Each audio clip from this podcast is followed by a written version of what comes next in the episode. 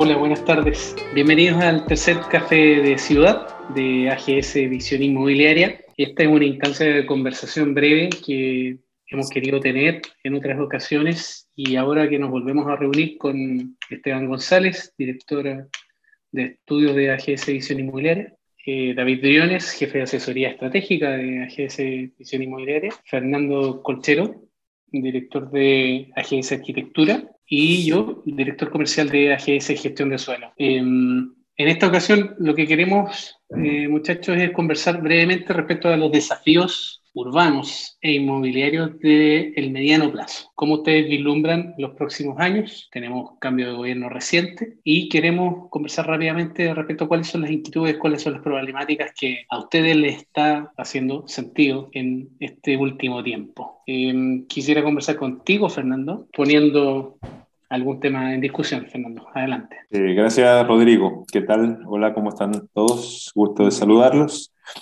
Eh, bueno, eh, si hablamos de desafíos en el ámbito urbano inmobiliario, eh, de mi punto de vista, existe un, la situación que estamos viviendo en términos de, de, la discusión constituyente que se está llevando a cabo. Eh, es un, está planteando desafíos que eh, influyen en el ámbito inmobiliario y también en, en, otro ámbito de la actividad del país. Esto debido a que en el fondo se están revisando ciertos conceptos que son muy fundamentales para, para el funcionamiento de una sociedad y de un mercado inmobiliario, eh, de un sistema de ordenamiento territorial, eh, como puede ser, no sé, el derecho a propiedad, eh, el derecho a la ciudad. Eh, eh, son conceptos que al estar siendo revisados eh, y de alguna manera se plantean nuevos enfoques que modificarían el, el, enfoque más básico con el cual hemos venido trabajando, por lo menos, no sé, desde que yo tengo memoria,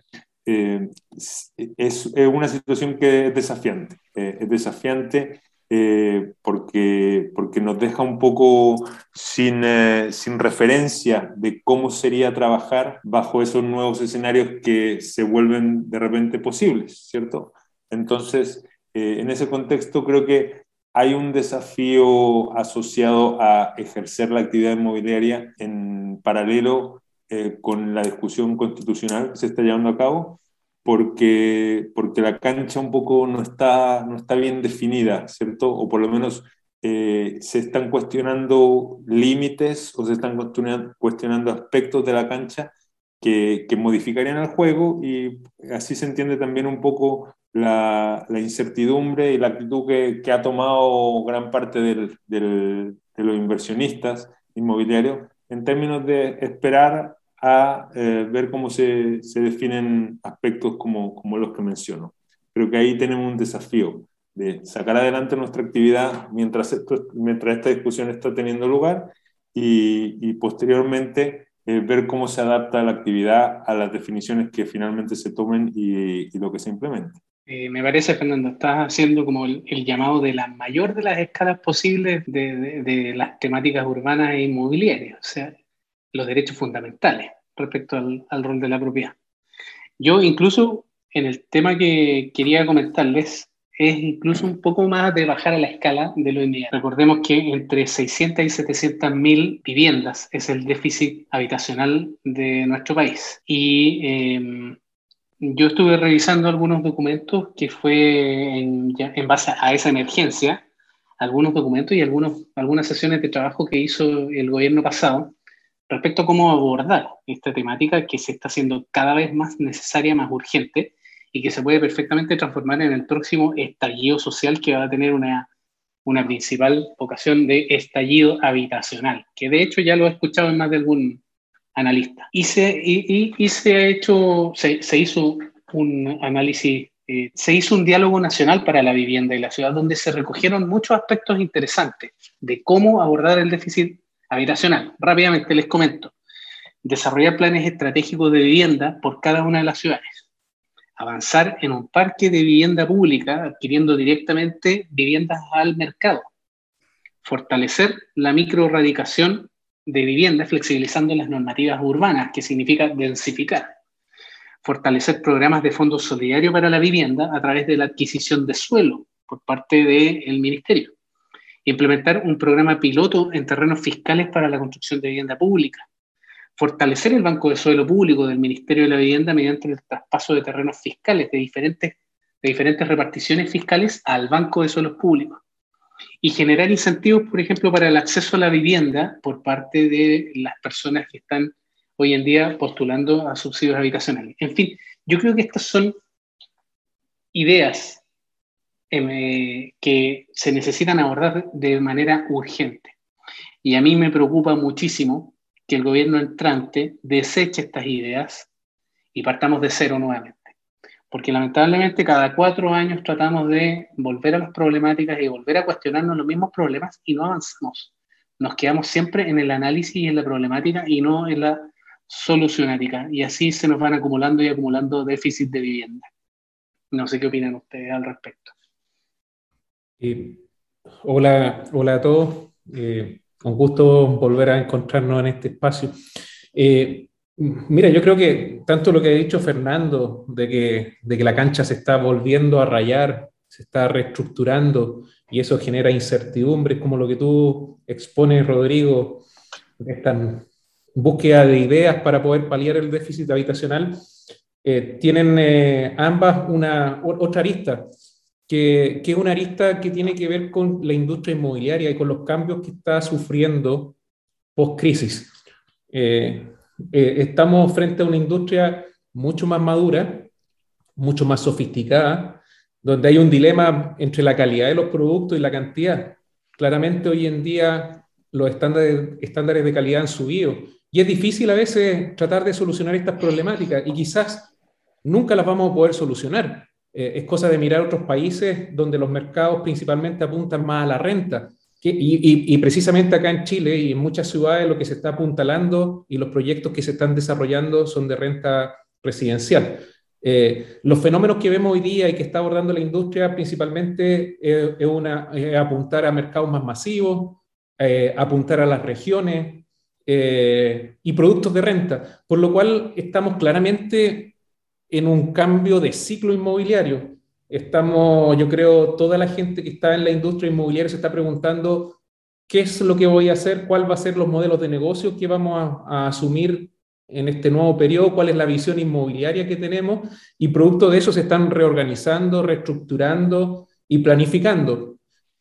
Claramente eh, van a haber empresas que van a salir, hay muchos inversionistas que ya han salido, y los que se queden, eh, sí o sí van a tener que replantear su forma de trabajar, eh, su forma de relacionarse con los organismos públicos, su forma de aportar al déficit habitacional y tratar de alguna manera de tener ese movimiento de pierna para poder jugar en esta nueva cancha, que es la que dice Fernando.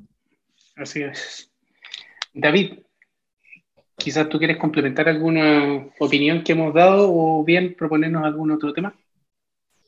Sí, gracias Rodrigo. Hola a todos y todas que nos están escuchando. Eh, gusto en saludarlos y saludarlas. Eh, sí, eh, recojo varios de los temas que, que Fernando ha planteado, Rodrigo, Esteban, y, conectándolo con el, con el contexto y el momento en el cual estamos. Entendiéndolo que, que es una, nueva, una nueva fase, un nuevo ciclo, ¿cierto? Hay un momento de discusión y reflexión, ¿cierto? Eh, que, que, yo trataría de extrapolarlo más allá, ¿cierto?, la institucionalidad que hoy en día existe. Creo que como sociedad, como ciudadanos, eh, todos debiésemos reflexionar respecto a, el tipo de ciudad que queremos desarrollar, al tipo de, de ciudad en las cuales queremos vivir, eh, más allá también de los límites urbanos, no solamente en, los espacios urbanos, sino que también en, las áreas periurbanas, en las áreas rurales, etcétera, creo que es una oportunidad para poder reflexionar eh, como sociedad. Y desde ese punto de vista, la planificación urbana, el ordenamiento territorial, eh, creo que es, muy relevante llevar adelante esa conversación en conjunto con las otras temáticas más estratégicas, ¿cierto? Más, que están a un, a, un, plano más elevado, eh, desde el punto de vista de cuáles son eh, la normativa que buscamos, ¿ya? cómo vamos a ordenar el territorio, eh, cómo van a ser los futuros planes reguladores comunales, eh, en los diagnósticos que vamos a utilizar para poder finalmente diseñar las ciudades. Y desde ese punto de vista creo que es fundamental poder avanzar hacia una participación ciudadana que involucre a todos los actores que cohabitan el territorio. ¿ya?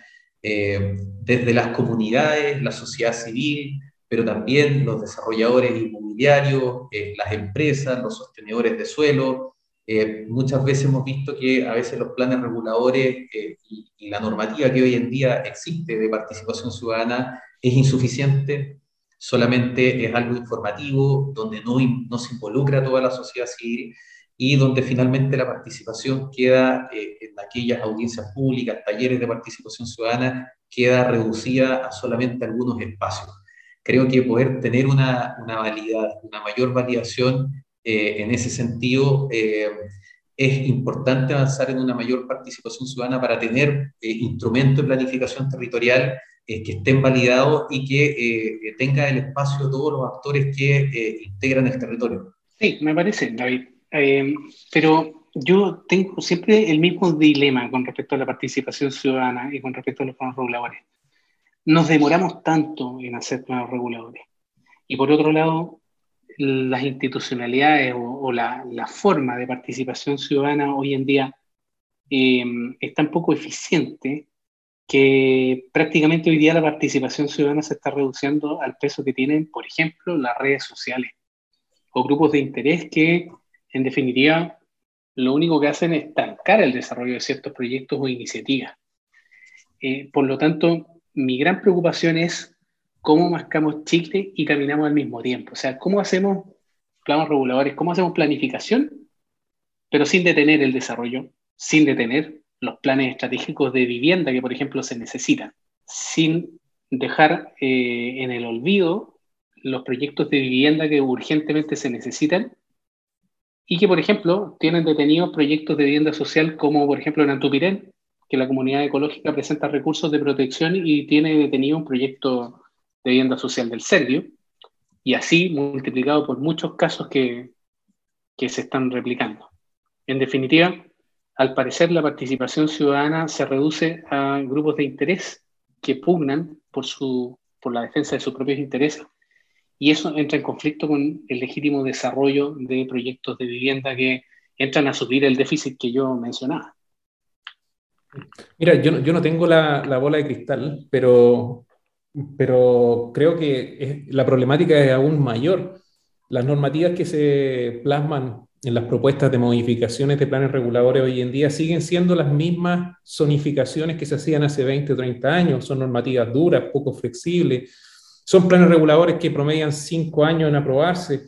Eh, y eso obviamente va en contradicción, como tú dices, Rodrigo, con la fuerza de la realidad. Eh, la fuerza de la demanda. Y eso tiene la otra cara también. Hoy en día tenemos un presupuesto limitado, tenemos cada vez más restricciones normativas para desarrollar, por lo cual la cantidad de viviendas que se podrían generar en un territorio no son las mismas que antes, eh, porque los estándares cambiaron eh, y porque el presupuesto siempre va a ser limitado, sobre todo cuando el gasto público ha ido subiendo y escalando en las últimas décadas. Eh, no, no tengo la bola de cristal, como les dije, y creo que cada vez va a haber más choque, más contraste entre lo que la realidad requiere y necesita y las ideas, reflexiones, seminarios y discusiones y diagnósticos que se pueden hacer, que podemos pasar cuatro años instalando discusiones, pero hay que tomar acción ya, hay que jugársela y hay que tomar acción. Es un tremendo contrasentido lo que nos, nos estaría pasando, que, por un lado, la demanda es vegetacional y, va creciendo de forma continua. Incluso las migraciones han generado una inyección de demanda habitacional muy fuerte y repentina. Y por otro lado, las políticas urbanas que debieran darle solución a esta demanda se están haciendo cada vez más cuestionables y estamos llegando al punto de cuestionar el derecho a la propiedad, como mencionaba Fernando. Entonces, por un lado, se inyecta demanda de forma muy agresiva y por el otro, la solución está detenida y está en procesos de replanteamiento y de reflexión desde sus cimientos más básicos. Y eso es lo que me preocupa, porque estamos cada vez más distanciándonos del problema de la solución. Fernando. Mira, yo sí, yo les diría que, que me parece interesante eh, por un momento tal vez eh, eh, concentrarse a lo mejor en, los ejemplos que, que, tenemos, imperfectos, como pueden ser, de, de, situaciones que son más positivas desde el punto de vista normativo urbano, ¿ya? Porque en el fondo estamos planteando mucho una situación como muy oscura en términos de los desafíos, las presiones, que, que es real, ¿ah? no, no, no, estoy diciendo que sea irreal. Sin embargo, también yo creo que en, un grupo como el nuestro, que, de gente que también es más, eh, no sé, que eh, es más interna del, del sector inmobiliario, que tiene mayores conocimientos, también vale la pena hacerse la pregunta e identificar cuáles serían las mejores experiencias que podemos citar de eh, situaciones de normativas que, que, son positivas, que han sido positivas para la ciudad. En ese sentido, eh, es, es, complicado ponerle nombre y apellido, porque finalmente no hay ninguna que sea perfecta, ¿ok? O sea, eh, no hay ninguna que uno podría decir, este es el plan regulador que se lleva todos los premios, etcétera, porque todos son criticables no eh, todos son eh, de algún punto de vista cuestionados por alguna parte de la población, ¿ok?